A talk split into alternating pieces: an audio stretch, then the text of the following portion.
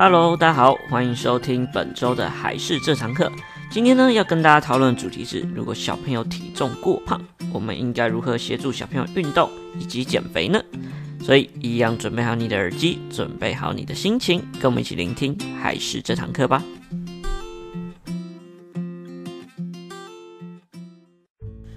Hello，大家好，我是还是的木须。那我们今天要跟大家来聊聊，如果小朋友过胖的话，应该怎么办？那不晓得大家知不知道，我们国家的小朋友过胖的比例其实很高。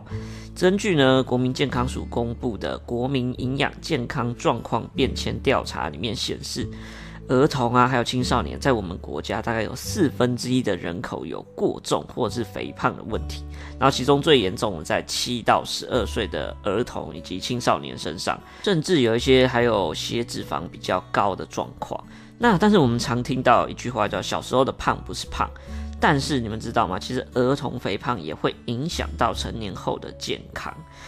那其实小时候的肥胖呢，造成的一些因素可能会影响到长大后面，有可能像是包含一些心血管疾病啊、糖尿病、高血压等等的。所以呢，当小朋友的体重过重的时候，有时候也会导致他的下肢负担比较大，例如像是一些踝的关节啊或髋关节等等，在扭伤还有骨折的几率也会比较高，甚至有一些比较严重，就是腿部会有变形的状况，那之后要矫正也会比较难，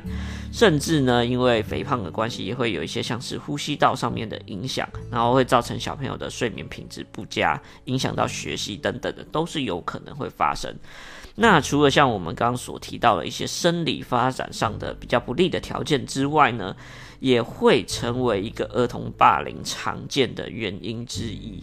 虽然说我们整个社会有在慢慢进步，但是对于一些比较小的小朋友啊，他普遍价值像是胖，也是一种比较负面的用词，所以呢，也会容易导成小朋友会有自卑感，那也会有一些霸凌的状况产生。那这就是现在社会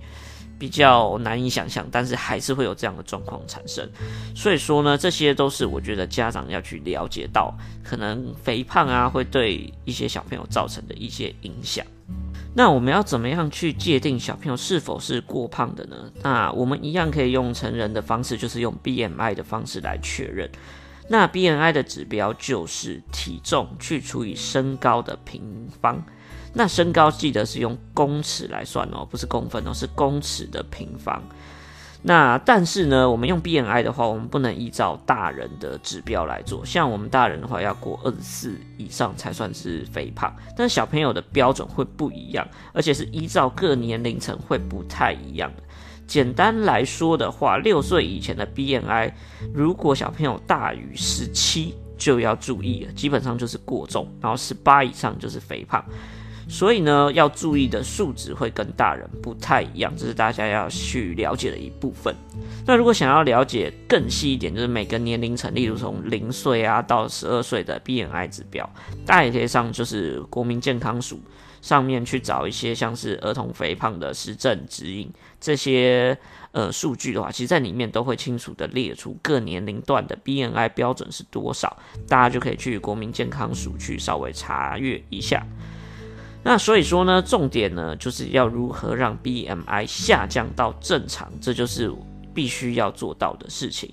那这样子的话呢，也可以预防未来的心血管疾病。所以说呢，这个概念就有两种可以做，第一个就是减重，第二个呢就是抽高长高。这样子的话也可以降低 BMI，那这就是我们可以去思考的点。那基本上我觉得小朋友还小，所以最好的想法就是用如何去抽高、如何去长高来处理这件事情。所以呢，我们这边呢就会针对如何去做长高，让一些像是饮食控制还有运动的方式来进行处理。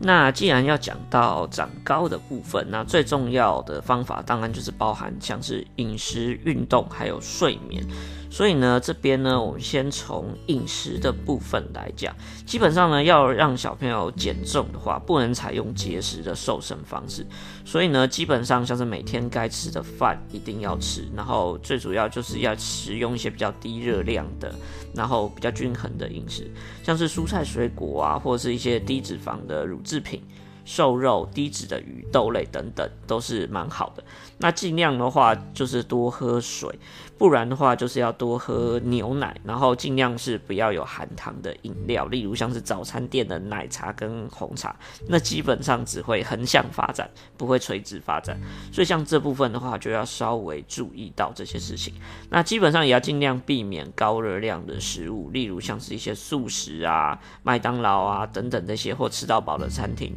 就是偶尔可以，但是不要一直都这样吃，因为最近有发现到有一些年轻人可能二十几岁，但是就有非常严重的心血管疾病，所以其实这种文明病已经慢慢在下降的趋势。所以说呢，这也是要平常要多注意的一件事情。这样子的话呢，像是我们可以多摄取一些钙质的东西，这样有助于帮助小朋友长高，然后。再来的话，就是要降低一些甜食啊、点心的一些摄取的时间，还有摄取的频率等等，这样就可以比较有效的控制体重，然后并且可以达到有长高的作用。这是饮食部分要尽量注意的，多补充钙质会非常好。再来针对运动的部分呢，最简单就是多做一些像是有氧的活动，这样对小朋友会比较好。所谓的有氧活动的话，我们可以像是一些慢跑啊等等的间歇性的慢跑，这样子的话，对于小朋友的一些脂肪燃烧会比较好一点。那基本上整个的运动时间跟强度方面呢，建议可以尽量就是量多次，然后不一定要很长很累这样，但是我们就是。可以少量，然后多次的方式来做。那基本上会建议大家，就是每周至少要运动三次，那每一次大概三十分钟至六十分钟以上的运动。那最好的话，每周当然是如果能够运动两百一十分钟，这样来说是最好的。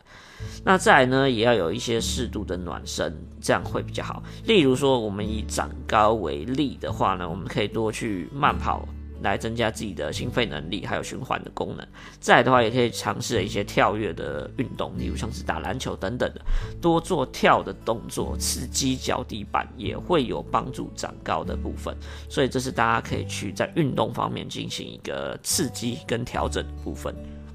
那再来的话，就是也是非常重要的一点，除了饮食、运动之外，再就是睡眠必须要充足，那尽量都在十点前上床睡觉，这样会比较好。因为有研究有指出啊，睡眠时间比较少的小朋友，他肥胖的几率反而会比较高。所以呢，有充足睡眠的状况的话，小朋友他的肥胖几率就会比较低。那我觉得长高的话，睡眠也是非常重要。那就以我自己为例，我小时候也是非常喜欢去打球，然后也每天非常爱喝牛奶，就是把那种家庭装的牛奶当水在喝，但我还是长不高。所以说，我觉得这第一个当然除了基因问题之外，那一个非常大的可能性在我身上发生，就是我通常都很晚睡觉。所以说呢，晚睡觉，我觉得这也是会对小朋友身高啊，还有体重造成非常严重的影响。所以这也是要非常注意，充足的睡眠是非常重要的。但很多时候呢，是小朋友不想去运动。就是他可能之前没有这方面的习惯，那他不想要运动，他不想要吃一些，他就想吃麦当劳之类。那我们应该要如何引导他，让他可以走向比较正确或比较健康的道路上，那其实呢，如果在比较小的时候呢，我们可以多带他去参加一些运动的活动，或者是去看一些比赛。像我之前就是因为我爸爸有带我去看一场篮球比赛，所以因此我会非常喜欢去打篮球。所以呢，小时候给他灌输这些运动的观念，还有运动比赛的那种临场感跟有趣感的话，也可以让孩子有一些增加他想去运动的冲动以及兴趣。这些都是蛮好的方式，所以可以趁小，大概他稍微懂事，三岁左右有记忆的时候呢，多带他去这种活动，会对他的一些生活形态会造成一些蛮不错的影响。再来的话，如果大一点的孩子，就是之前都没有这方面的习惯，那但是要要他养成习惯的话，简单来说，这一定会比较难。那这时候就需要靠就是家庭的支持来帮助他。第一个呢，就是要减少一些外在的刺激，例如在家中呢，我们可以多去讲一些健康饮食啊，还有要一起去运动等等的生活习惯，可以多去讨论这件事情。然后再就是爸爸妈妈可以尽量的把那些干预不太好的干扰排除，就是尽量去少吃或者是少去逛到有像是这种素食啊、麦当劳的地方，这些都是一些制约性的行为，可以协助小朋友不要想到，不要冲动去做。那再的话呢，就是可以建立一些像是行为的奖惩制度啊，例如说就是诶，他有运动到，我们可以给他盖个章啊，几点，这些都是非常好用的方式。再的话，就是家人要不断的鼓励他，或者是很重要一点，就是像是一些偶像或者是父母亲的模仿标杆上面的学习，这都是非常重要的一点。就等于是说，如果要让小朋友有运动习惯的话，最好爸爸妈妈也要让小朋友看到。或者是实际上去参与这些运动，这样对于小朋友的行为改善才会比较有更好的成效哦。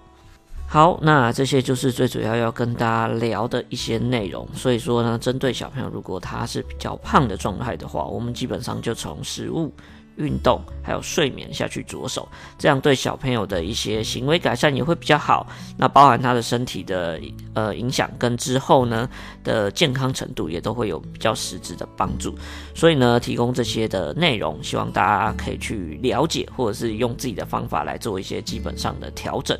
好，那这就是今天的内容啦。喜欢我们的话，记得要订阅一下我们频道，以及到我们粉丝团帮我们按个赞。我们粉丝团呢叫做还是。所以呢，到 FB 打还是，基本上就可以找得到了。好，那这就是这个礼拜的内容，我们下礼拜再见，拜拜。